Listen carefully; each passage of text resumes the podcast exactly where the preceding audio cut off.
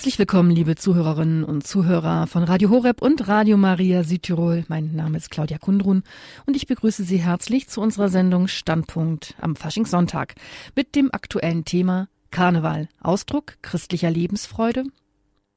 Karneval, Fasching, Fastnacht, alles Synonyme für ein Fest?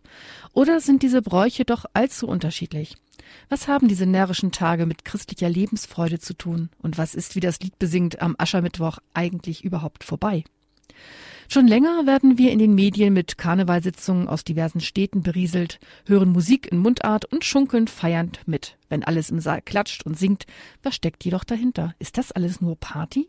Und was hat es mit uns Christen zu tun?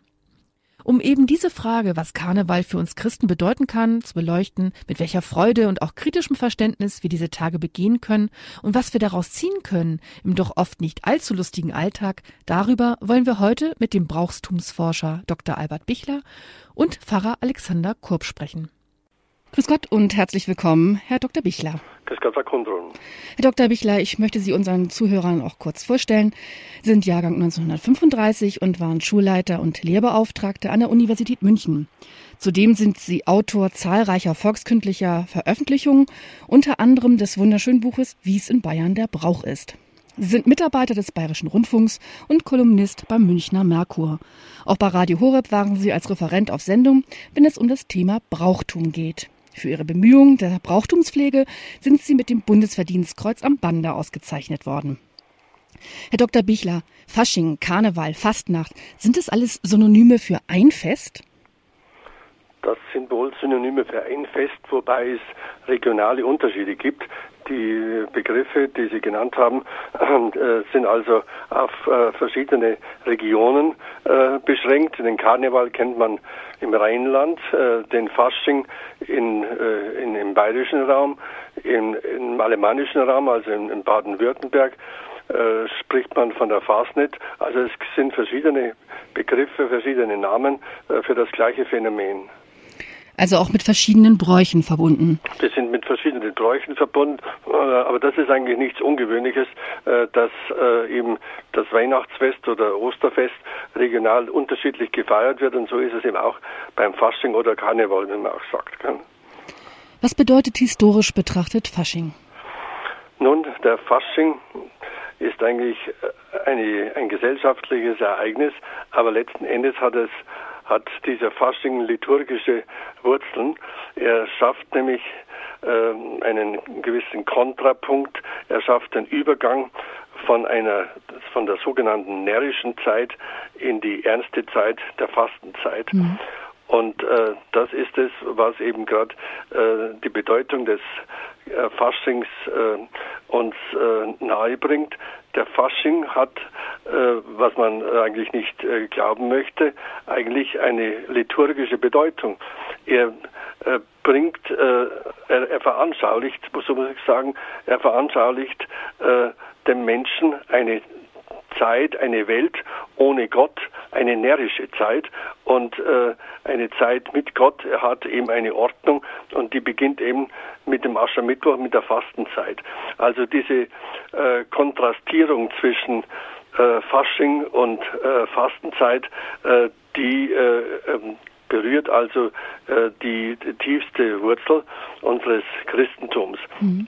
Ich darf hier an den heiligen Augustinus erinnern. Er lebte im vierten Jahrhundert und hat ein Buch über den Gottesstaat geschaffen. Der, der Titel heißt Civitas Dei. Mhm. In diesem Gottesstaat stellt er der Welt, der, der von Gott geordneten geordneten Welt eine närrische Zeit, eine verrückte Zeit gegenüber, verkörpert äh, die närrische Zeit durch die Stadt Babylon und die geordnete äh, äh Welt durch die Stadt Jerusalem. Mhm.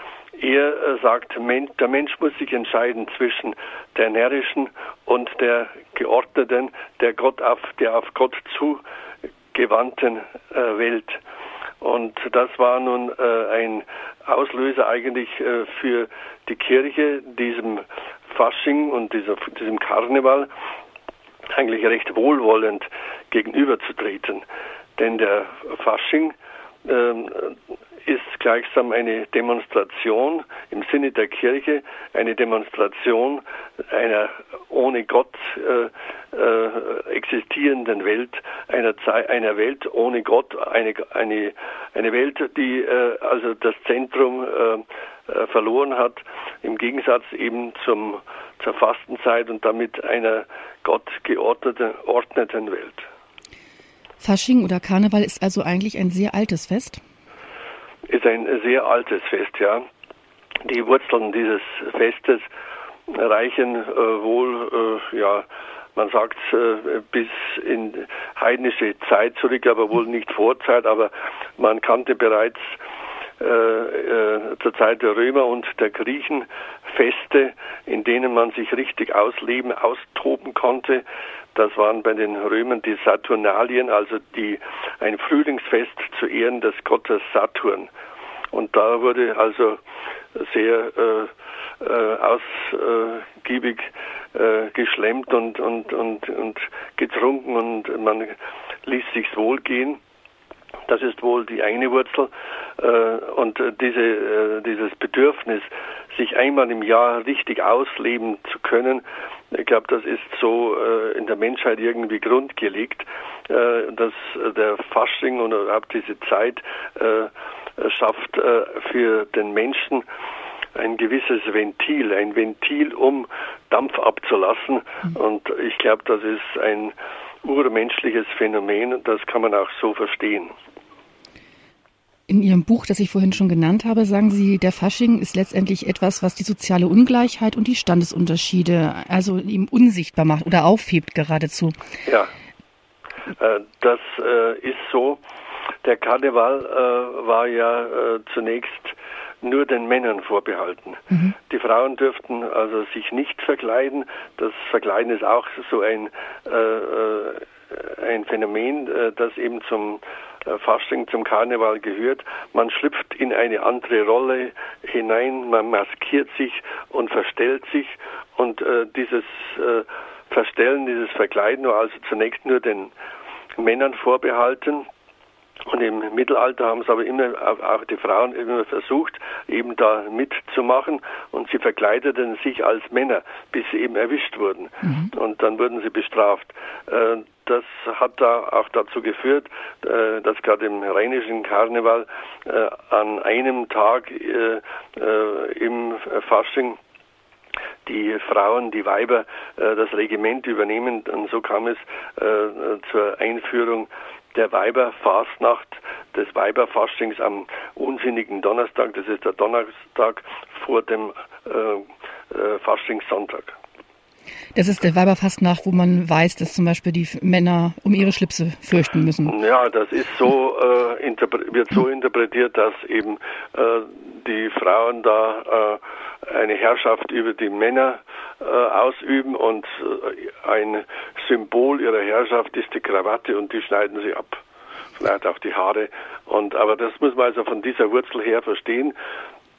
Der Fasching, der Karneval äh, ist eine verrückte Zeit, wo, an, wo ganz, wo die äh, normalen Gesetze aufgehoben werden äh, und äh, wo natürlich es schon Grenzen gibt, aber es kam immer wieder zu Übertritten und die Kirche hatte schon ihre liebe Not, äh, dieses Faschingstreiben äh, zu tolerieren. Wobei, wie ich ja schon gesagt habe, letzten Endes ist äh, eine Veranschaulichung einer, äh, einer Welt ohne Gott wahr und auf äh, äh diese Auswüchse äh, kamen dann auch die Fastenprediger immer wieder drauf zu sprechen und haben hier eben die Gegenwelt, eine Welt mit Gott, äh, den Gläubigen dargestellt. Sie haben schon eben erwähnt, man verkleidet sich, ähm, man verändert sein normales Bild, man verändert sein Aussehen, seine, seine Rolle. Ähm, nun ist es ja so in Bayern, Schwaben und der Schweiz oder auch vielleicht Venedig, da tragen die Menschen Larven und Masken. Im Rheinland verkleidet man sich nur in Anführungsstrichen.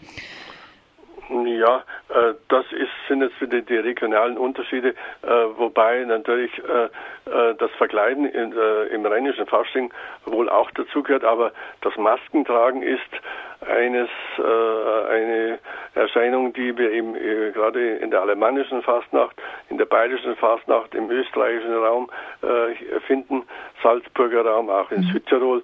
Dort äh, ist also das Verkleiden mit der Maske zu Hause und die, die Maske, äh, die äh, äh, gibt dem Maskenträger äh, die äh, Legitimation, anders zu sein. Er kann in der Maske Dinge tun, die er sonst nicht tun dürfte. Und das ist auch schon auf lange Zeit hin zu verfolgen. In der Maske, also maskiert, durften die Maskenträger eben Dinge auch äh, den Vorgesetzten sagen, die sie sich sonst nie hätten sagen getraut. Umgekehrt äh, mussten auch dann äh, die Herrschenden äh, es tolerieren, dass sie eben, dass ihnen dann die Leviten gelesen wurden. Mhm. Äh, das ist also ein Grundgesetz, das sich also in der äh, ganzen Faschingszeit und, und Karnevalszeit durchzieht. Äh, das kann man auch erleben bei den äh, Rosen- und Rosenmontagsumzügen, äh, wo also gerade die Politik und die öffentlichen Medien da durch den Kakao gezogen werden. Dann kann man eigentlich sagen, dass der Karneval oder auch Fasching eben eine Mischform ist zwischen einem Fest, das eben sozusagen den Mächtigen den Spiegel vorhält und auf der anderen Seite aber auch ein Frühjahrsfest oder Frühlingserwachenfest ist? Ja, das ist eine weitere Wurzel, die hinzukommt. Äh, Fasching und Karneval sind ja am Übergang vom Winter äh, zum Frühling. Man, äh, äh je nachdem, wann äh, äh, terminlich der, das Faschingsende gefeiert wird. Aber es ist doch äh, bereits um diese Zeit im Februar bereits das Ende des Winters in Sicht.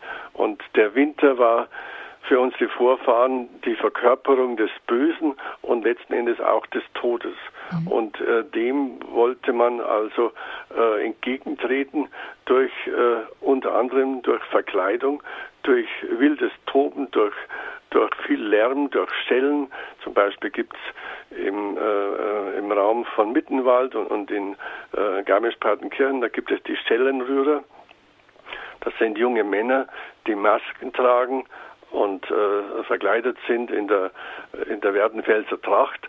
Und so ziehen sie dann äh, mit äh, behangen mit, mit fünf oder acht oder zehn Schellen am Körper äh, durch den Ort und zwar in einem ganz bestimmten äh, Schritt, den, der, der, der kommandiert wird und erzeugen einen Mordslärm, man sagt auch einen Heidenlärm, um das Böse zu vertreiben. Das Böse eben wieder äh, die Verkörperung äh, im Winter. Der Winter soll vertrieben werden. Eine weitere Form des Vertreibens ist das Schnalzen, das schnallt das Knallen mit Peitschen. Das ist äh, ein Brauch, äh, der vielerorts anzutreffen wird, besonders anzutreffen ist, besonders aber äh, im Raum, im Ruperti-Winkel, so heißt dieser Raum, am, im Osten von Bayern und westlich dann an, östlich dann gleich angrenzend eben der Salzburger Gau. Und dort finden in diesen Tagen äh, äh, Schnalzen äh, statt. Es, sind, es ist das Upper-Schnalzen, äh, das also ähm, den Frühling ähm, herbeirufen soll und die bösen Geister des Winters, die Kälte und letzten Endes, was natürlich nicht immer bewusst ist, den Tod zu vertreiben. Der Tod hatte in der Zeit, wo solche Bräuche entstanden sind, sicherlich auch noch ein anderes Gesicht, zum Beispiel ja die Pest. Sind da auch irgendwelche ähm, Parallelen zu, vom, in den das, Karneval äh, geflossen? Äh, kann ich jetzt nicht so definitiv sagen, aber ich kann mir das gut vorstellen, weil eben der Tod äh, eben äh, oder weil man im Winter auch den Tod sah und äh, der die Pest war ja ein, der Tod, der äh, eben äh, in Massen die Menschen mhm. hinwegraffte und auch den wollte man vertreiben. Andere Mittel der Abwehr medizinischer Art gab es ja nicht und äh, so äh, war man im, in dem festen Volksglauben, dass das helfen kann. Mhm. Sie haben jetzt gerade das Schellenrühren, das Aperschnalzen genannt. Ähm, das sind ja wirklich auch, Sie sagten ja schon, Frauen waren damals gar nicht zugelassen, aber das ist auch wirklich reine Männersache. Das ist reine Männersache äh, da und wobei das Abschnalzen, ja, das ist bis zum heutigen Tag reine Männersache. Nicht zuletzt deshalb, weil es eine sehr anstrengende Angelegenheit ist. Mhm. Also um diese langen äh, äh, Schnüre da äh, zum äh, Schnellen und damit äh, zum Knallen zu bringen, das erfordert eine große körperliche Kraftanstrengung und das ist nicht unbedingt als Frauensache. Mhm. Wobei aber nicht auszuschließen ist, dass es da und dort auch die Mädchen äh, probieren, weil sie sehr den Burschen nachmachen möchten. Unser Thema ist ja heute Karneval, Ausdruck christlicher Lebensfreude. Dann sind, ist diese Lebensfreude da nicht auch wirklich zu spüren, wenn Sie jetzt gerade sagen, ähm, der Winter wird verabschiedet, er wird die Dämonen und das Schlechte im Winter, das eben auch mit Tod verbunden ist, wird durch solche Bräuche ähm, beiseite gekehrt und es fängt jetzt eine neue Zeit an. Ja, es fängt eine neue Zeit an. Da wäre jetzt vielleicht noch etwas zum Beginn dieser neuen Zeit zu sagen. Äh, bis zum Mittelalter begann die Fastenzeit am äh, Sonntag nach, dem, nach unserem Aschermittwoch. Mhm. Und äh, diese Einführung äh, wurde dann in einem Konzil von Benevent im 11. Jahrhundert geändert, denn man äh, klammerte von den 40 Tagen. 40 Tage ist ja eine heilige Zahl. Und die 40 äh, Fastentage, äh, die, die passten eben nicht ganz zusammen, wenn man schon mit dem Aschermittwoch äh, begann. Und äh, so äh, verlegte man den Beginn des der Fastenzeit vom Sonntag in Vokabit, also dem ersten Fastensonntag, vor auf dem Aschermittwoch äh, wobei dann äh, für die Katholiken äh, das Fastengebot an, die, an den sechs Fastensonntagen äh, ausgeschaltet wurde, ausgeklammert wurde und äh, das äh, war aus verschiedenen Gründen also notwendig. Und äh, diese Regelung von dem Konzil von Benevent im 11. Jahrhundert machten äh, nicht alle mit, vor allem nicht äh, die Protestanten. Und äh, so war es auch in Basel. Dort äh, war der, die Reformation äh, sehr erfolgreich. Und so wurde äh, oder so wird bis heute in Basel nicht am Aschermittwoch die Fastenzeit begonnen, sondern erst am äh, äh, am Montag nach dem Sonntag in Vokabit.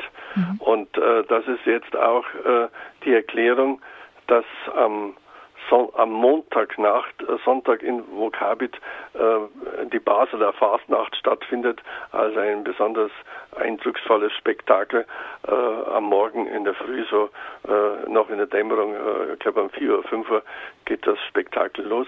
Also das hat äh, diese äh, die Erklärung dafür, dass eben hier der, der, der Fasching etwas zeitversetzt verlängert wird, mit dieser kirchengeschichtlichen Entwicklung hängt das zusammen.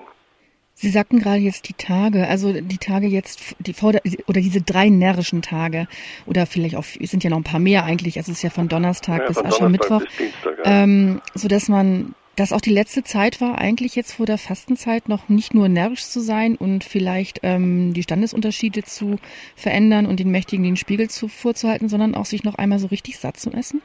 Äh, das gehört dazu, zum Ausleben, zum Austoben, also alles, was dem Körper in Anführungszeichen äh, gut tut. Äh, das äh, erlaubt man sich und man hat also wirklich da geschlemmt und getrunken und getanzt und war eben, fröhlich und ausgelassen.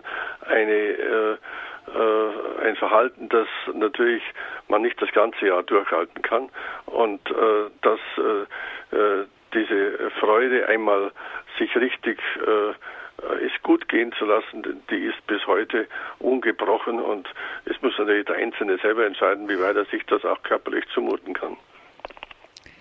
Sie sprachen gerade von Basel, da wird dann einem eine dicke, feiste Käsesuppe zugemutet. Ähm, wie, jetzt ist es ja so in Bayern, wenn ich das richtig verstanden habe, dann sind dort die Umzüge in den verschiedenen Städten ähm, am Donnerstag.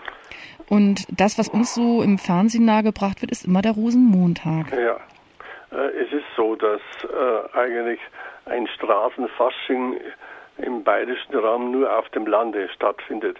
In, äh, in der Großstadt München äh, gibt es schon lange keinen Faschingszug mehr, aber es finden eben auf dem Lande draußen, wie zum Beispiel in Dorfen und in anderen Orten in, in Mittelfranken, in Oberfranken, finden am äh, am Donnerstag, auch am Freitag und am Sonntag äh, Umzüge statt, die natürlich vom Umfang her nicht vergleichbar sind mit den großen Montagsumzügen.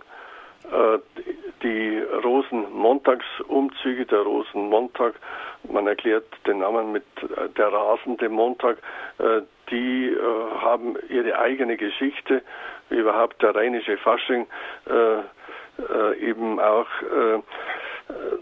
seine Geschichte ja, in einer ähm, Erklärung äh, hat, dass eben mit, äh, dass der, so muss ich sagen, im Fasching, im Karneval ähm, stehen sich das äh, Schiff Gottes und das Narrenschiff gegenüber. Mhm. Der Begriff des Narrenschiffes taucht eigentlich immer wieder auf und wenn man genau hinschaut, dann, äh, dann nehmen die Karnevalisten, die Elferräte wie sie alle heißen, in einem Narrenschiff Platz. Das ist ein Schiff ohne Anker, ohne Segel, ohne Kapitän und das bleibt also auf der Stelle stehen und äh, das ist äh, eine ähm, äh, ein Bild, das uns immer wieder in den Rosenmontagsumzügen begegnet, das Narrenschiff. Hier fällt mir noch ein, dass, ähm, äh, glaube ich, äh, 1494 hat ein Sebastian Brandt der war Ratsherr in Straßburg, eine Schrift verfasst mit dem Titel Das Narrenschiff. Das war damals das weit verbreitetste Buch vor der Reformation und in dem hat, hält er seinen Zeitgenossen den Spiegel vor und äh, führt alle Dummheiten und Narreteien auf, die also die Menschen begehen. Und äh, hier schließt sich also wieder dann der Bogen äh, vom 15. Jahrhundert bis in unsere heutige Zeit herauf. Äh, die, die Narretei, die, die, die närrischen Umzüge, alles das hat eigentlich eine Geschichte, ist, ist eine, eine runde Sache und äh, es gibt hier äh, mythologische Begründungen für diese Zeit, aber eben auch äh, religiöse und gerade im kirchlichen Raum liturgische Gründe.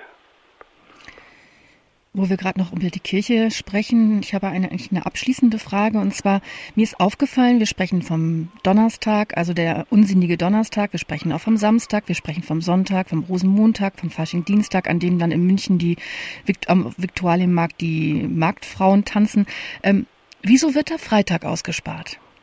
Äh, der Freitag wird nicht ganz ausgespart. Er ist sozusagen ja, äh, der Ruhetag zwischen äh, dem verrückten, dem unsinnigen Donnerstag und dann dem Sonntag. Aber was am gerade im Bayerischen Raum am diesen Freitag passieren darf, es ist nämlich der rußige Freitag und da war es früher üblich, dass man sich und alle, die man eben äh, geliebt oder, oder auch ärgern wollte, äh, mit einem äh, mit Ruß äh, beschmierten Finger äh, im Gesicht angestrichen hat und ihm so eine äh, einen kleinen Denkzettel verpasst hat. Das ist also am rußigen Freitag und der darauffolgende Samstag, das war also äh, gerade im, im bäuerlichen, ländlichen Raum immer ein Tag, wo eben schon äh, die Vorräte für die nächsten Tage hergestellt wurden, vor allem die Schmalznudeln, die Kircheln, Kircheln, wie sie heißen, also die ausgezogenen. Und äh, die haben sich also besonderer äh, Liebe erfreut. Und äh, das umso mehr auch bei den Dienstboten, denn äh, die Fastingszeit war für die Dienstboten so eine äh, kleine Urlaubszeit und was vor allem wichtig war, sie konnten sich in diesen Tagen einmal so richtig satt essen, vielleicht sogar satt fressen, denn äh, die Kost, äh, die es das Jahr über gab, war natürlich mit Unterschieden von, von, von Hof zu Hof immer sehr knapp bemessen. Und dann waren natürlich solche Tage sehr beliebt. Äh, man konnte sich austoben und vor allem einmal richtig es sich gut gehen lassen. Es sich gut gehen lassen, das ist ein schöner Schlusssatz, Herr Dr. Bichler, denn es geht ja darum, Karneval, Ausdruck christlicher Lebensfreude mit einem Fragezeichen. Und so scheint es ja zu sein, dass, denn wie Sie schon mehrfach jetzt auch gesagt haben, die katholische Kirche und das, der Karneval, das Fasching, das gehört irgendwie zusammen. Das vielleicht noch zum Schluss, dass es den Karneval und den Fasching eigentlich nur in den katholischen Regionen gibt, also in protestantischen Räumen wie in Hamburg, Bremen oder in Berlin, kennt man diese Fasching, so Karnevalsfröhlichkeit nicht. Und das ist, glaube ich, ein Vorzug, den man nicht ganz übersehen sollte. Karneval, Ausdruck christlicher Lebensfreude, das ist heute unser Thema in der Standpunktsendung. Ich darf Ihnen ja, vielen herzlichen Dank sagen, Herr Dr. Bichler, für Ihre Antworten. Bitte schön, gern geschehen. Auf Wiederhören. Auf Wiederhören. Sie haben eingeschaltet bei Radio Horeb in der Sendung Standpunkt heute zum Thema Karneval, Ausdruck christlicher Lebensfreude. Als meinen nächsten Gesprächspartner darf ich Pastor Alexander Kurb begrüßen. Grüß Gott, Herr Pastor Kurb. Guten Tag. Pastor Kurb, Sie sind Priester im Bistum Trier und leiten den Pfarrverband Heidenburg. Sie sind nicht nur gebürtiger Rheinländer, sondern auch überzeugter und aktiver Karnevalist. Wie kommt es dazu? Ja, also das kam einfach daher. Ich bin mit meinen 38 Jahren, wo ich jetzt bin, seit immerhin 33 Jahren Bühnen erfahren. Also mit fünf Jahren hat mich meine Mutter zum ersten Mal mitgenommen. Damals war das so, dass äh, ich da die Texte gut aufsagen konnte und dann hat meine Mutter gedacht mit meinem Vater zusammen, ach, da könnte man mal eine Büttenrede draus machen. Äh, das war das erste Mal bei der katholischen Frauengemeinschaft in Bad Breisig. Ja, und daraus diesem erstmals angedachten einmaligen Akt sind dann doch 33 Jahre geworden und ich bin das heute immer noch gerne und mit Überzeugung also Büttenreden gemacht. Ich bin auch in der Garde drin, bin da deren Regimentspfarrer und da bin ich auch stolz drauf. Das heißt, Sie sind wirklich Karnevalist durch und durch. 33 Jahre ist eine lange Zeit. Richtig, genau. Was ist denn am rheinischen Karneval jetzt so besonders? Ja, ähm, besonders ist äh, sicherlich die Brauchtumspflege, die dahinter steckt, die sich ja sicherlich von der alemannischen Fasnacht nochmal unterscheidet. Äh, in der alemannischen Fasnacht kommt ja, haben Sie sicherlich auch schon gehört, ähm, der heidnische Brauchtum eher wieder durch und in der rheinischen Karneval, da kommt so das katholische mit dazu, weil Karneval kommt ja aus der Zeit, dass man vor dem vor der Fastenzeit, deswegen das Wort Fastnacht oder wie man im Rheinland sagt, Fastelovend, also der Abend vor der Fastnacht oder im Karneval eben lateinische Wort für Fleischlebewohl noch einmal feiert, um dann anschließend an Aschermittwoch sich in die Fastenzeit hineinzubegeben, um dann diese 40-tägige Bußzeit über sich ergehen zu lassen und das zu ertragen. Deswegen feiert man vorher nochmal ein großes Fest. Ja, und da ist der Termin her und da ist auch der Ursprung her. Karneval ist aus dem Mittelalter schon und hat so eine Renaissance im 19. Jahrhundert erlebt mit, ähm, ja, mit dem, dass die Preußen ins Rheinland einmarschiert sind nach dem Wiener Kongress und dass den Rheinländern ja nicht gepasst hat, dass da jetzt fremde Herrscher kommen und ihnen da irgendwie das Leben malig machen wollen. Ja, und dann haben die halt dieses dieses Fest dann nochmal neu kreiert. Die Preußen haben dem auch äh, noch ein bisschen Unterstützung gegeben, indem dann das Festkomitee in Köln gegründet worden ist. Also es ist nicht immer nur gegen die Preußen gemacht worden, sondern manche Dinge sind auch mit den Preußen gemacht worden. Aber es war eigentlich äh, im Rheinland da aus der Ecke, wo ich herkomme, schon so, dass man die Obrigkeit da durch den Kakao ziehen wollte, mit den Garden, mit den Uniformen und eben auch diesen Büttenreden, dass man in ein Fass hineinstieg, um dann aus diesem Fass heraus äh, den Mächtigen einmal kräftig aufs Maul zu schauen. Aber diese Begebenheit vom Karneval, die ist auch älter, die gibt es auch schon im Mittelalter. Also im Mittelalter hat man, gibt es eine Anekdote, an Karnevalssonntag in Notre Dame in Paris einen Esel in die Kirche hineingeführt, der mit einer Mitra bekleidet war und hat ihn auf den Bischofsstuhl gesetzt, so als Zeichen eben dieses Narrenherrschers. Und das berühmte Buch von Victor Hugo, der Klöckner von Notre Dame, der greift auch dieses Karnevalsgeschehen auch mal auf. Das kommt am Anfang auch durch, dass das eben die Eröffnungsszene ist, eben an Karneval. Dann der Quasimodo als Narrenherrscher installiert wird. Das heißt, katholische Kirche und Karneval bedingen sich gegenseitig? Ja, ähm, die katholische Kirche hat natürlich ähm, versucht, den Karneval in eine gewisse Bahn zu lenken, dass man gesagt hat, ist in Ordnung, drei Tage lang dürft ihr jetzt feiern und danach ist aber auch Schluss. Aber es ist auch immer mit einem bisschen äh, Skepsis betrachtet worden, weil ja eben in diesen drei Jahren, drei Tagen der Mensch über die Stränge geschlagen hat und hat eben dann auch den kirchlichen Würdenträger ordentlich aufs Korn genommen. Dieses berühmte den Spiegel vorhalten. Richtig, genau. Das ist Aber diesen Spiegel vorhalten, das ist ja dieses ähm, Motiv des Till-Eulenspiegels, der ja als als nah eben durch die Welt gezogen ist und dieser Till Eulenspiegel findet ja seine Entsprechung in der Mainzer Fastnacht wieder, in diesem berühmten Till, der eben den anderen den Spiegel der Wahrheit vorhält und, und das ist manchmal ganz schön bitter da reinzugucken, wenn man dann all diese ungeschminkten Falten sieht und all die Verdrehungen, die man selber im Leben so hat und muss sich das dann anhören lassen und, und kann dann nichts sehen machen, außer darüber zu lachen. Man kann vielleicht noch erbost aus dem Saal laufen, aber das das macht man nicht. Also selbst der Politiker, der da im Saal sitzt, auch heute noch, der muss das über sich ergehen lassen und äh, ja, muss sich das anhören.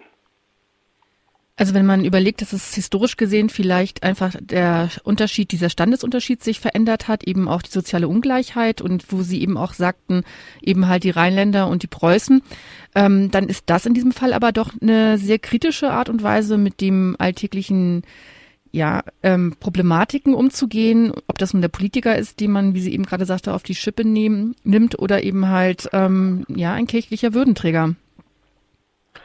Ja, ich denke, ich denke aber, es gehört einfach mit dazu, dass wir uns auch den Kritiken stellen und äh, wir, haben ja nichts davon, wenn, wenn wir in so einem Glaskasten leben und, und wissen nicht, was draußen in der Welt losgeht. Und wenn die Menschen ein Ventil haben, das war früher wichtiger als heute, weil heute gibt es ja im ganzen Jahr über die Möglichkeiten, Kritik zu üben durch die äh, Presse, durch Funk und Fernsehen.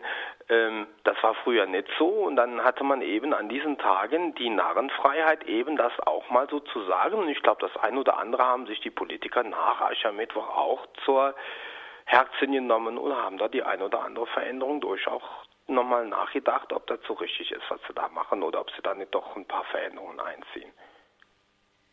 Nun ist Karneval nicht nur Kritik und nicht nur, ja, immer nur harsch oder, sondern es ist ja auch Freude und Feiern. Und das Freude ist eine, ja eigentlich auch eine christliche Tugend.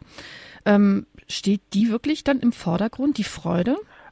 Ähm, um, um das jetzt mit der Kritik nochmal aufzugreifen, äh, Kritik geht am besten und der Mensch kann am besten Kritik annehmen und umsetzen, wenn das im Spaß gesagt wird.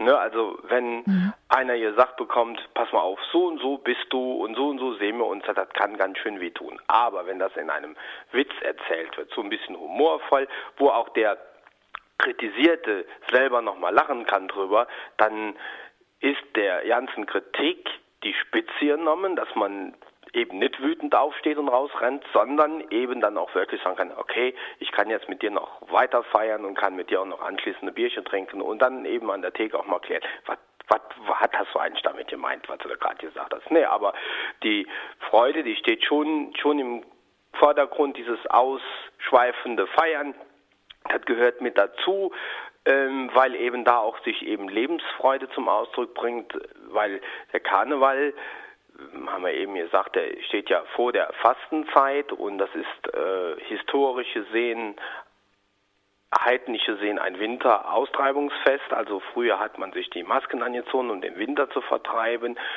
ähm, weil man eben anders als heute, wo es auch im Winter über genug zu essen gibt und wir all warm und trocken leben. Das war in früheren Zeiten nicht so und deswegen hat man sich dann gefreut, wenn es im Frühling wieder losging und der Winter war vorbei und man hat das Ganze überlebt.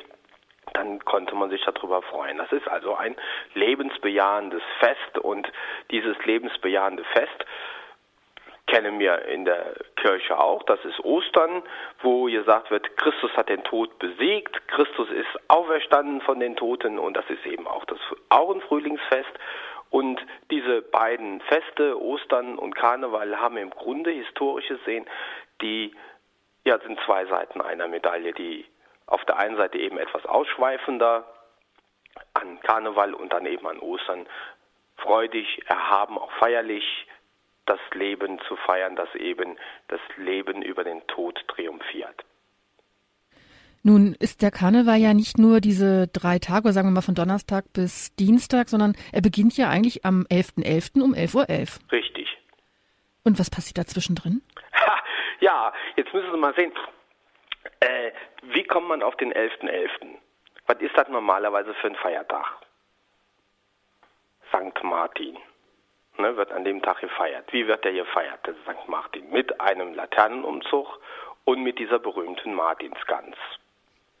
Ne? Mhm. So, dieser 11.11. .11. war in früheren Zeiten eben auch ein Termin, wo anschließend eine Fastenzeit begann. Nämlich vom 11.11. .11. bis Weihnachten waren auch mal 40 Tage. Und deswegen hat man an diesem 11.11. .11. eben nochmal die Martinsgans geschlachtet und hat dann ausschweifend gefeiert. Und deswegen haben die Karnevalisten auch gesagt, okay, wenn wie vor Aschermittwoch wir eben diesen Karneval feiern, dann feiern wir am 11.11. .11. die Eröffnung und sagen, dann ist in Ordnung, dann ist auch nochmal Karneval. Das ist also auch eine lange Tradition. Also am 11.11. .11., da wurde, musste die Ernte drin sein, da musste der Bauer seine Knechte fürs nächste Jahr verpflichten, musste die Pacht bezahlen, da bereitet man sich auf den Winter vor und da hat man eben auch nochmal mit einer Fastenzeit vor Weihnachten auf die Geburt Jesu Christi gewartet und dann war das ebenso wie vor Aschermittwoch, da am 11.11. .11. auch nochmal ein, ein frohes Fest, das man gefeiert hat. Und dass dann der 11.11. .11. eben mit dieser Narrenzahl, diese Zahl 11, das ist ja die Zwölferzahl ist ja das Vollkommene, zwölf Apostel, äh, die zwölf Monate und einer weniger ist das Unvollkommene. Mhm. Und deswegen hat man gesagt, mir auf der Welt sind die Unvollkommenen und deswegen hat man dann diesen 11.11. .11. genommen und meiner Meinung nach war es jetzt kein Zufall, dass das so ist, sondern diese elf, die stand schon mal da und dann hat man das dann umgedeutet. Also im Grunde ist das da, was äh, vor der Fastenzeit passiert, in der, am 11.11. .11. auch nochmal genauso passiert. Und dann deckt sich der Brauchtum um der St. Martin und der Brauchtum um der Karneval nochmal eben, indem er einen Laternenumzug macht, indem er fröhlich ist, nochmal feiert und sich nochmal anschließend den Bauch vollschlägt, weil es dann anschließend die Fastenzeit losging. Nun beginnt aber ja doch wirklich ähm, Karneval nicht erst am Donnerstag, am Weiberfastnacht, Richtig, sondern ja. schon vorher. Also ähm, ich meine, wir, die jetzt, also ich auch zum Beispiel als Norddeutsche, da ist es ja so, dass ähm, Karneval für mich nicht unbedingt so den großen Aspekt hat. Aber ich merke es halt dann, wenn ich das Fernsehprogramm betrachte und sehe, es gibt ähm, die Sitzung in Mainz, es gibt die in Köln, es gibt was aus Düsseldorf. Und ja, und das scheint dann so der Karneval zu sein. Aber das ist es ja nicht nur. Nein, also der Karneval ähm, hat im Grunde zwei Teile. Hat auf der einen Seite den Sitzungskarneval, wo Sie dann noch im Fernsehen sehen, wo dann eben diese Reden gehalten werden, wo ähm, die Menschen zusammenkommen, dann zusammen zu feiern und dann eben den, den Straßenkarneval, der dann an Weiberdonnerstag losgeht. Also der typische rheinische Straßenkarneval, der findet dann an den drei tollen Tagen statt. Äh, Sonntag, Montag und Dienstag und dann nimmt man den Samstag noch mit dabei und dann der Weiberdonnerstag, der ist noch einen Tag davor geschaltet. Ähm, und der Sitzungskarneval, der findet dann in den Wochen vorher statt, wo die Reden gehalten werden, wo dann eben äh, die, die Prinzen proklamiert werden, wo dann äh, festliche Empfänge gibt, wo dem Bürgermeister der Schlüssel abgenommen wird. Das ist ähm, in einigen Gemeinden unterschiedlich. Also einige, die geben wirklich an Weiberdonnerstag den Schlüssel ab. Unser Bürgermeister in, in meinem Heimatort, der gibt den dann auf der Eröffnungssitzung ab. Wenn der Prinz proklamiert ist und dann die Macht an sich reißt, dann hat der weltliche Herrscher, in dem Fall der Bürgermeister, nichts mehr zu sagen. Also das ist tatsächlich so. Das ist ein symbolisches Übergeben eines Schlüssels des Bürgermeisters, um die Macht abzugeben und damit Richtig. das närrische Treiben sozusagen den Stellenwert bekommt und auch die Prinzen sozusagen die Macht wirklich übernehmen dürfen. Ja, wirklich, naja. wirklich, wirklich. Also es ist eine symbolische äh, Geste, wo eben dann auch äh, gesagt wird, okay, der Karneval hat jetzt die Macht, das ist nie der konkrete Prinz. Also der Prinz steht ja für die Symbolfigur Karneval selber. Also wenn man jetzt gesagt hat, Prinz Dieter der Dritte oder wie sie alle heißen, das ist nie der, der konkrete, der da in der Uniform drinsteckt, sondern das ist diese Figur, die, die den Karneval repräsentiert, wo man dann auch sagt, das ist Prinz Karneval und derjenige, der äh, da in dieser Figur steckt, der darf sich freuen, dass das so ist und, und darf auch seine Ovationen entgegennehmen, die das Volk ihm entgegenbringt, aber Aschermittwoch legt er seine Narrenkappe ab und dann ist er wieder der ganz normale, gewöhnliche Narr und dann wird darauf gewartet, dass nächstes Jahr der neue Prinz kommt, dass Karneval, der Prinz Karneval wieder die Macht ergreift. Das ist also eine ist klar, der Bürgermeister räumt jetzt nicht seinen, seinen Bürgermeisterstuhl und der Prinz muss da jetzt sehen, wie der Stadtkass aufsaniert äh, bekommt und so. Dazu nicht, also. Ja, hoffentlich nicht. nee, nee, nee. Also macht auch keiner. Halt, kein Prinz wäre so bekloppt, in der jetzigen Finanzkrise sich das wirklich anzutun. Nun kommt so ein Prinz ja nicht allein daher. Ähm, was bedeutet das eigentlich, dieses Dreigestirn? Prinz, Bauer, Jungfrau? Ja, das ist in Köln. Das ist eine typische Sache in Köln. Das sind drei allegorische Figuren. Also früher hieß der Prinz mal der Held Karneval. Also das ist die Personifizierung des Karnevals und dem sind zwei Figuren daneben gesetzt worden. Das ist seine Deftigkeit, der Kölsche Buhr, wie sie in Köln sahen. Und ähm, das kommt daher das ist der Herzog von Berg und der Graf von Trabant. Die zwei haben äh, 1288 den Erzbischof Siegfried von Westerburg aus Köln verjagt in der berühmten Schlacht von Worringen. Und ähm, diese Schlacht hat eben zu, dazu geführt, dass Köln freie Reichsstadt wurde, dass das Bürgertum das Saren hatte und dann eben der Bürger, der Bauer da als Repräsentant im Dreigestirn wird. Und die junge Frau, das ist die Stadt Kolonia. Das ist also ist, äh, Symbolfigur für die Stadt, die auch dann diese typische Krone hat mit den Zinnen drauf, also wie ein, ein, einen Turmkrone hat die Jungfrau die Krone auf und Jungfrau kommt da auch her. Das sind die 11.000 Jungfrauen der heiligen Ursula, die in Köln gewirkt hat. Ist Köln somit irgendwie eine Art Wiege von dem rheinischen Karneval? Äh, nee, eigentlich nicht. Also es ist schon so, dass es da mehrere äh, Punkte gibt. Also äh, Köln, Mainz und Düsseldorf dürfen zwar als die, die drei großen Städte, die, in denen der Karneval gefeiert wird, sicherlich einiges dazu beitragen, aber äh, die Wiege des Karnevals kann man sicherlich nicht sagen. Also, mhm. äh, liebe Kölner, seid mir jetzt nicht böse, auch wenn ihr das manchmal so glaubt jetzt, wenn, wenn jetzt Kölner zuhören. Äh, das ist nicht so. Also, das ist schon, gibt schon noch mehrere Quellen. Also, wie ihr sagt, also Karneval, der ist ganz alt, ist ein, ein, ein, ein Freudenfest, wo man den Winter ausgetrieben hat und deswegen kann man nicht unbedingt sagen, dass das die, die Wiege des Karnevals gibt. So gibt es ja zum Beispiel also 1200, 1823 gab es ja die Begründung des Festkomitees durch die Preußen, Festordnungskomitee, aber der Karneval ist sicherlich älter im Rheinland und er ist auch in Köln älter gewesen und, und deswegen kann man nicht unbedingt sagen, dass es der, der, die Wiege ist. Aber Köln ist sicherlich eine treibende Kraft, die womit man den Karneval repräsentiert. Gibt es spezielle Bräuche, jetzt, jetzt nicht nur jetzt Köln oder so, sondern überhaupt generell Bräuche, die spezifisch rheinländisch sind, sage ich jetzt mal?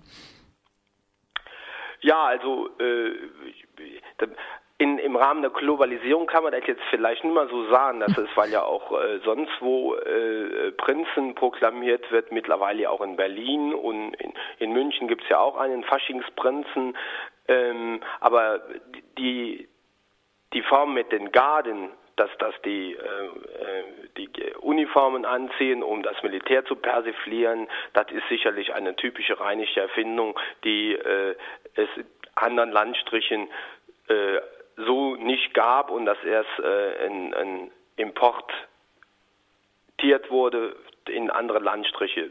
Also, das würde ich sagen, also, das mit den Garten, das ist typisch rheinländisch und, und die Reden gehalten in Mainz mehr wie in Köln, wo das die politische Fasnacht, die äh, ist sicherlich auch was typisch rheinländisch, wo dann eben auch nachher auf andere Bevölkerungsgruppen wie die Schwaben, die machen ja auch eine hervorragende Karneval oder in im, Im Fränkischen gibt es hervorragende Karnevalssitzungen, die auch im Fernsehen übertragen werden, wo das eben dann auch durchgeführt wird. Aber das würde ich schon sagen, ist typisch rheinisch, das ist so.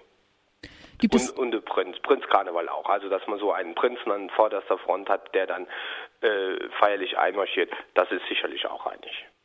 Das heißt, auch diese ganzen Komitees, die es da gibt, die ganzen Karnevalvereine, ich meine, klar, es gibt in Rio, gibt es auch Karnevalvereine mit Samba-Wagen und sowas, das alles vorbereitet wird.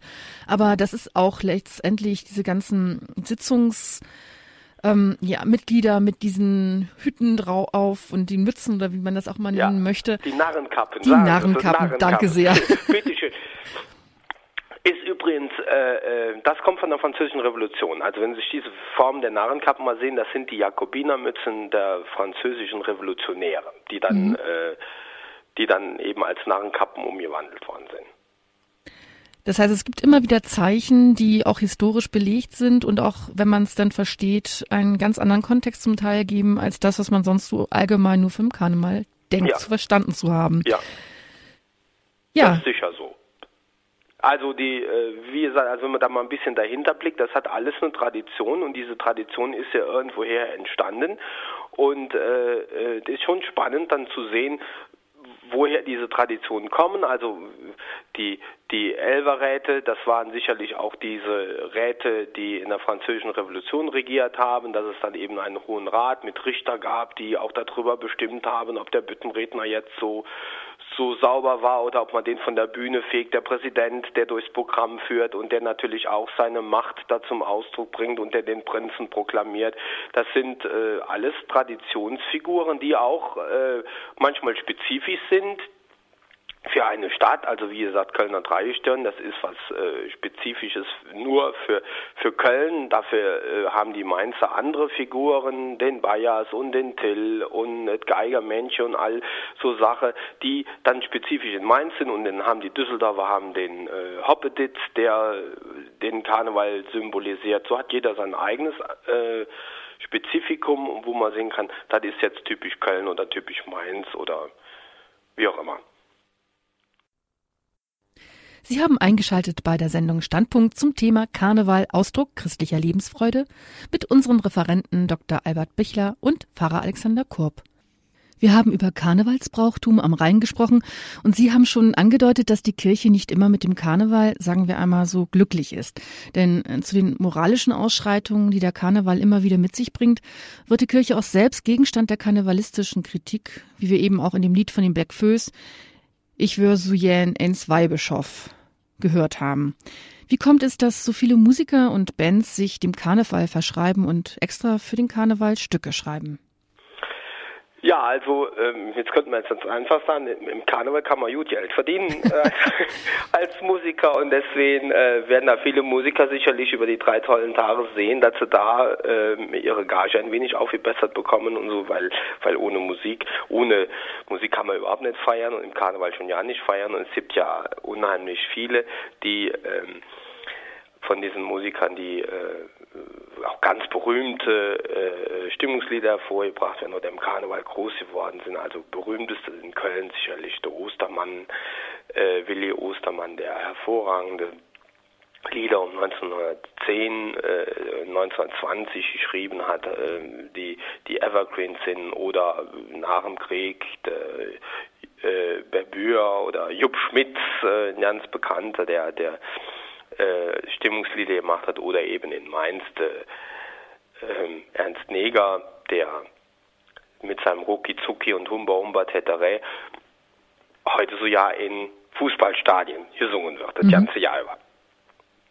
Aber die haben dann wirklich den Karneval als ihren Markt entdeckt und, und eben auch im Karneval diese Dinge, die sie transportieren, man kann ja nicht nur Büttenreden halten, sondern eben das auch in einem Lied verpacken, äh, sich da dem bestimmten Zeitgeist zuzuwenden und dann eben das drauf zu gucken und wenn, wenn ich den Ernst Neger nehme, sein berühmtes Lied, das Heile Heile Gänzchen, das er nach dem Krieg komponiert hat und, und umgesetzt hat, wo es, wo es einfach darum geht, dass dem Mainzer, wo der Mut gemacht wurde, dass die Stadt, die zerbombt war und das Leben erloschen war in der Stadt, wo man das geglaubt hat, und als Ernst Neger dann mit diesem Lied aufgetreten ist und dann gesagt wird, heile, heile Gänsen, es wird schon wieder gut, das Kätzchen hat sein Schwänzchen, heile, heile Mausespeck, in 100 Jahren ist alles weg. Da mhm. vergießen die Mainzer heute noch Tränen für, für dieses Lied. Oder wie der Ostermann gesungen hat, ich möchte zu Fuß nach Köln, das ist, das ist so dieser Schlager in Köln, den man auch fast 100 Jahre nach dem Herrn Ostermann immer noch singt und immer noch mit Begeisterung, weil das eine Identität hat und weil das eine Lebensfreude darstellt für und eben heimatverbunden ist.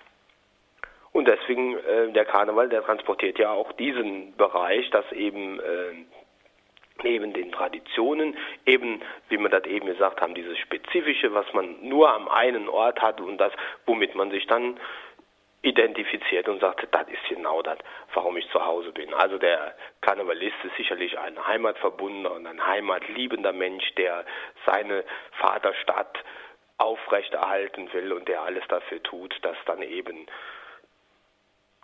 seine Stadt an vorderster Stelle steht. Deswegen heißt auch eben zum Beispiel Kölle Alaf, mhm. dieser Ausruf. Das heißt mittelhochdeutsches Köln zuerst.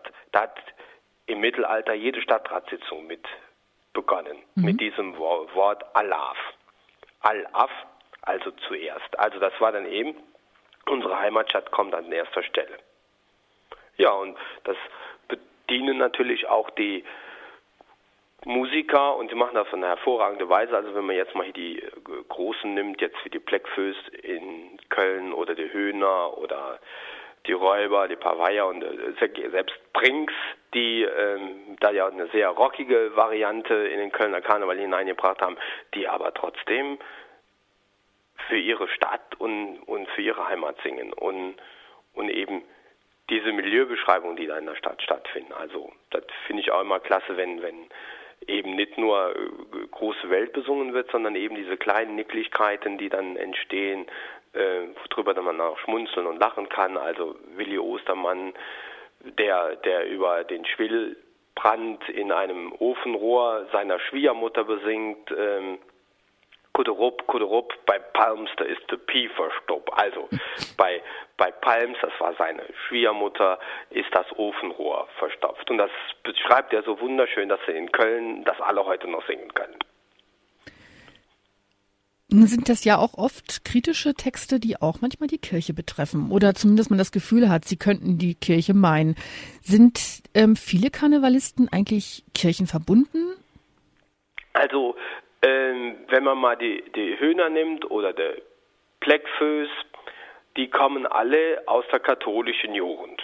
Das ist äh, der Kajuja, das ist so ein berühmter Jugendkarneval äh, in, in Köln, wo eben die katholische Jugend sich da zusammenfasst und daraus ist dann entstanden. Das muss man sich auch so ganz einfach vorstellen. Die katholische Kirche oder die Kirchen überhaupt, die hatten einen, einen Keller, wo man sich als Jugendliche treffen konnte und miteinander Musik machen. Dann haben die sicherlich auch Kirchenlieder gesungen, aber dann eben auch gesagt, komm, jetzt probieren wir mal, ob wir auch Karnevalssachen machen können. Und so ähm, hängt das da alles mit zusammen. Und ich glaube schon, dass es viele der Texte ähm, und die, der Lieder, die da gebracht werden, äh, wirklich auch einen christlichen Hintergrund äh, haben. Und, und wenn man mal bedenkt, wie oft dass der, der äh, Gott ähm, in den Liedern auch vorkommt. Ne? Also der liebe Gott mhm. weiß, dass ich kein Engel bin oder wir, wir glauben an den lieben Gott, heißt es dann in einem Lied Viva Colonia. Äh, ne? Das ist dieses, dieser heutige Nationalschlager der Kölner, würde ich jetzt mal sagen da kommt das drin vor. Und ich glaube, dass die Höhner mit einer festen Überzeugung das singen. Das ist, jawohl, äh, äh, an den Herrgott, da glauben wir noch dran. So in der rheinisch-katholischen Art, wie man dazu hat. Ne, Konrad Weikircher sagt zwar immer, äh, der Rheinländer ist überzeugter Katholik äh, und wenn man dann fragt, ach, gehst du dann jeden Sonntag in die Kirche, sagt er, nee, nee, Fanatiker bin ich nicht.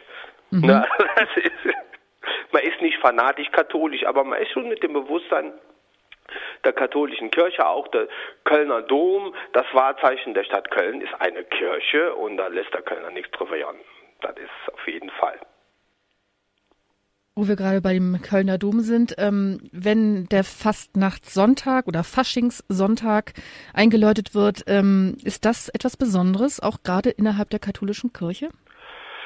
Ähm, also der Karnevalssonntag ist ja kein liturgisches Fest. Also das ist jetzt nicht so, dass man jetzt äh, da ein spezielles Messformular hat für diesen Karnevalssonntag, aber ähm, man weiß dann, dass an diesem Sonntag die Kirchen besonders leer sind, es sei denn, man lädt die Karnevalisten äh, ganz explizit ein und sagt, ja kommt äh, äh, auch in den Gottesdienst.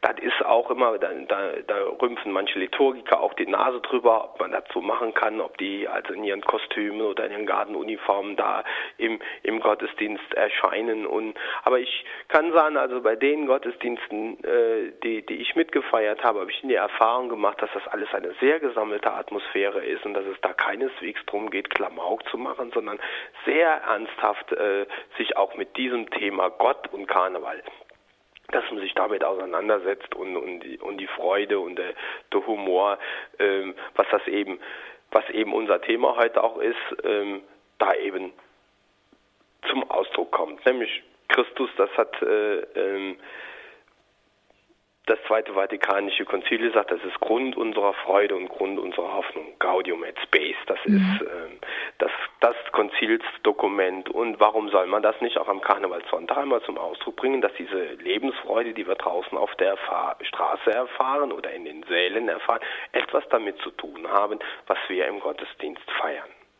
Und dass das zusammengehört. Und ich glaube, wir, wir, wir tun wirklich gut dran, wenn, wenn wir uns da gegenseitig äh, helfen und unterstützen. Nämlich wir Karnevalisten können von den äh, von der katholischen Kirche, von den Christen viel lernen, genauso wie die Christen unheimlich viel von den Karnevalisten lernen können. Das nicht immer alles so sauertöpfig und so, so, so zu sehen. Also na, also Jesus sagt, wenn du fastest, mache kein finsteres Gesicht, sondern salbe dein Haar, dass es niemand sieht, dass du fastest. Ne? Also dann, dann ist diese Grundeinstellung, es geht nicht darum, dass man das außen so, so trägt, wie, wie, wie schwer und wie leidvoll diese Welt ist, sondern nein, das Kreuz Jesu wird leicht durch Jesus Christus selber. Und mit Humor geht es einfach ein bisschen besser. Da können wir wirklich einiges noch lernen.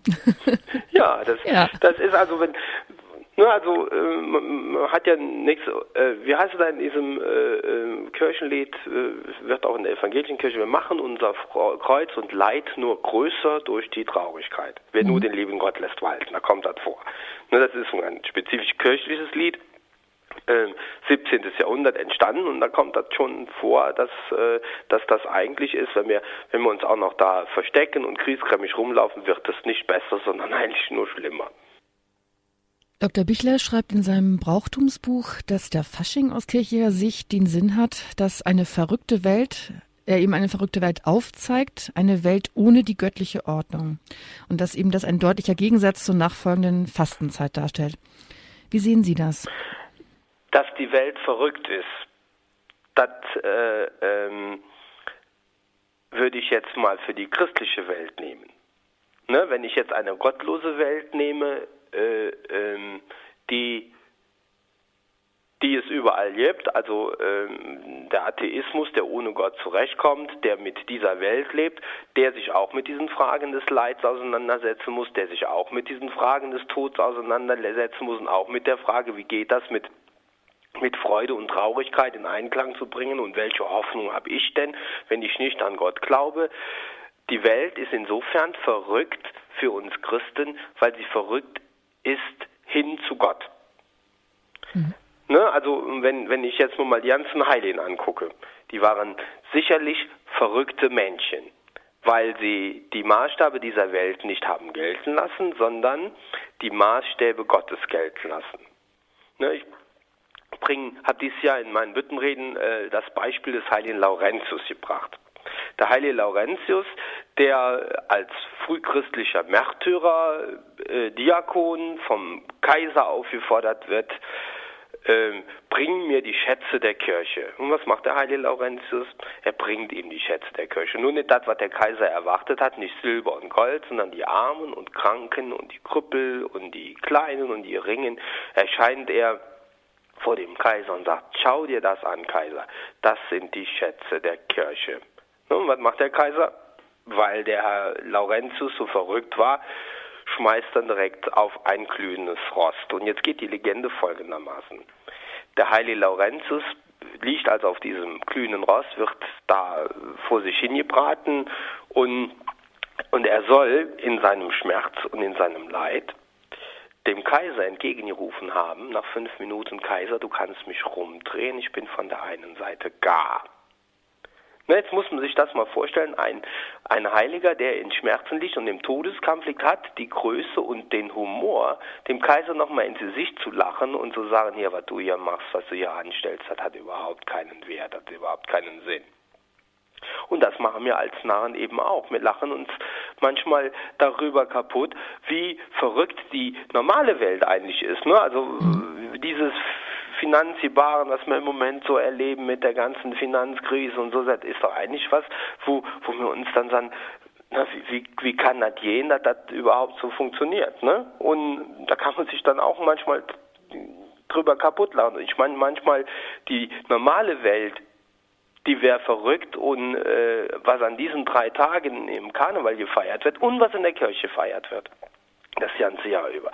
Das ist das eigentlich, wo wir uns nochmal neu verrücken lassen hin zu Gott hin.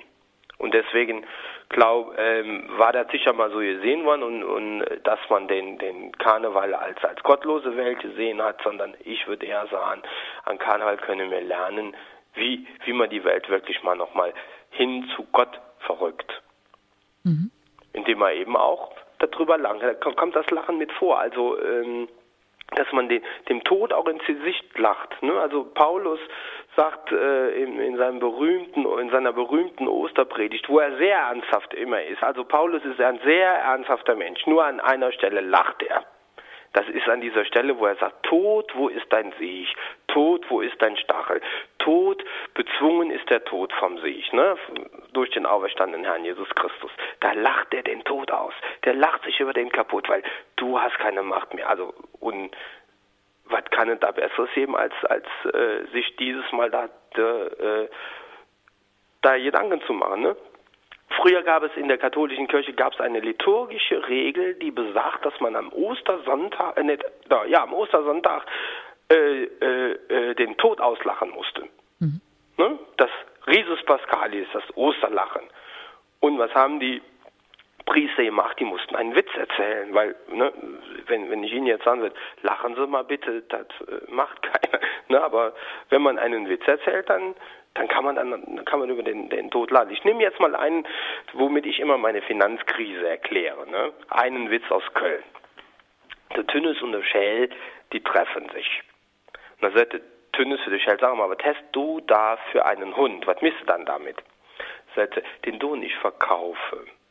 Was willst du dann für der Tier dann noch an? Was willst du, wann, was möchtest du dann für das Tier haben? Sagt er, 1000 Euro sagte Tönnes, da kriegst du doch kein 1000 Euro für, für der Trottoirdackel, für der Mischling, oder, das guck mal, das Fell an und der Schwanz ist aufgeknickt, das Uhr fehlt und alles, so kannst du kein 1000 Euro für.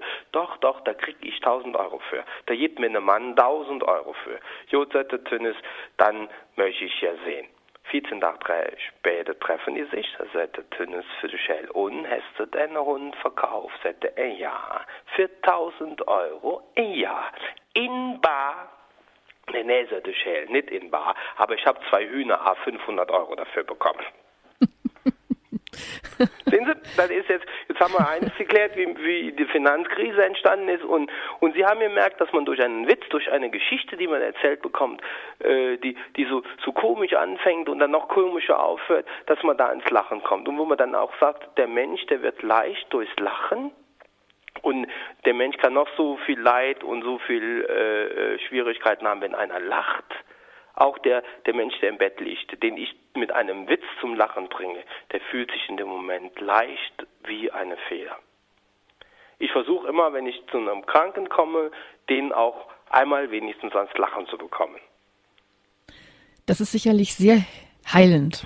Richtig, Lachen heilt.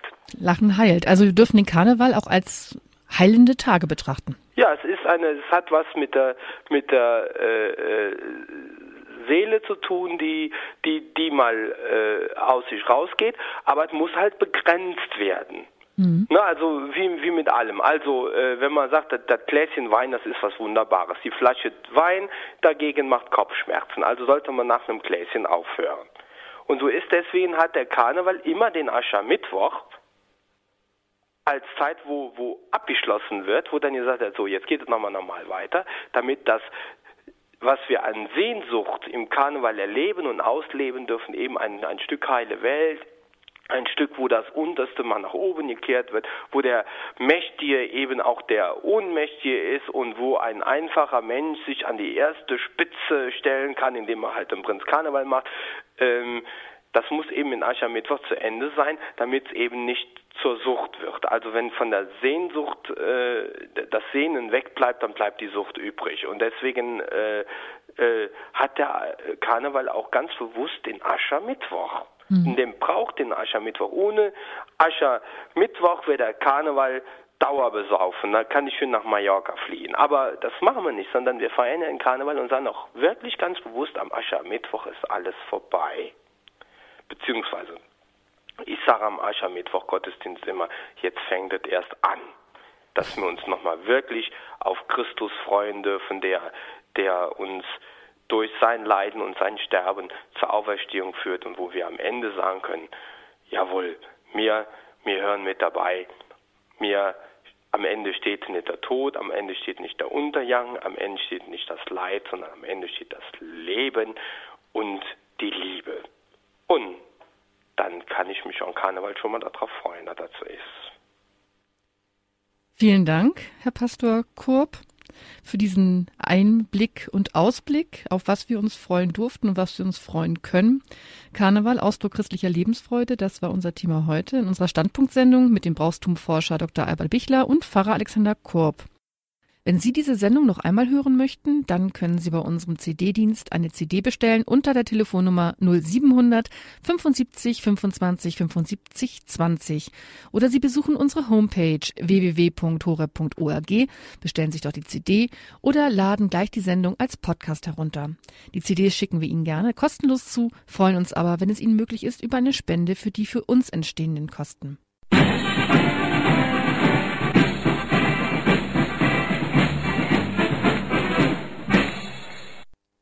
Hören Sie jetzt noch einen Nachklapp von Pastor Korb. Ja, ich habe mich letztens mit meinen Kollegen getroffen und dann haben wir uns darüber unterhalten, wer ist dann der modernste Pastor? Dann hätte er gesagt, ich bin so modern. Ich schaffe einen Sonntagsmess in 25 Minuten mit Weihrauch und Predigt. Dann hätte der andere gesagt, ich bin noch moderner. Ich setze mich an Karfreitag in der Kirche und essen für versammelte Mannschaft ein Schnitzel. Und dann ich gesagt, und ich bin so modern, ich hänge an Weihnachten ein Schild an der Kirche Tür und da steht drauf, über die Feiertage geschlossen. Drum nimmt das Leben mit Humor, das seid euch eure närrische Pastor. Allah und Hilau. Pastor Kurb, darf ich Sie abschließend auch an diesem Faschingssonntag noch um Ihren priesterlichen Segen für uns bitten? Ja, selbstverständlich. Im Namen des Vaters und des Sohnes und des Heiligen Geistes. Amen. Amen. Der Herr segne dich, dass du immer jetzt lache ist. Der Herr behüte dich, dass immer einer an der Seite dir steht, mit dem du schunkle kannst. Der Herr bewahre dich vor allem Unheil, dass du an Aschermittwoch keine Karte hast. Der Herr hebe dein Antlitz auf dich, damit du an Karneval merken kannst und wie das ganze Jahr, du bist ein, du bist ein geliebtes Kind Gottes. Dazu segne euch alle der Dreifalt DJ, der Vater und der Sohn und der Heilige Geist. Amen. Amen. Euch allen schöne Fastelavend. Dankeschön. Ihnen auch. Dankeschön. Vielen Dank für Ihr Interesse. Ich hoffe, dass Sie, wenn Sie morgen am Rosenmontagsumzug teilnehmen, sei es auch nur an den Fernsehgeräten, dann doch einiges aus einer anderen Perspektive betrachten können. Ich wünsche Ihnen Gottes reichen Segen. Ihre Claudia Kundrun.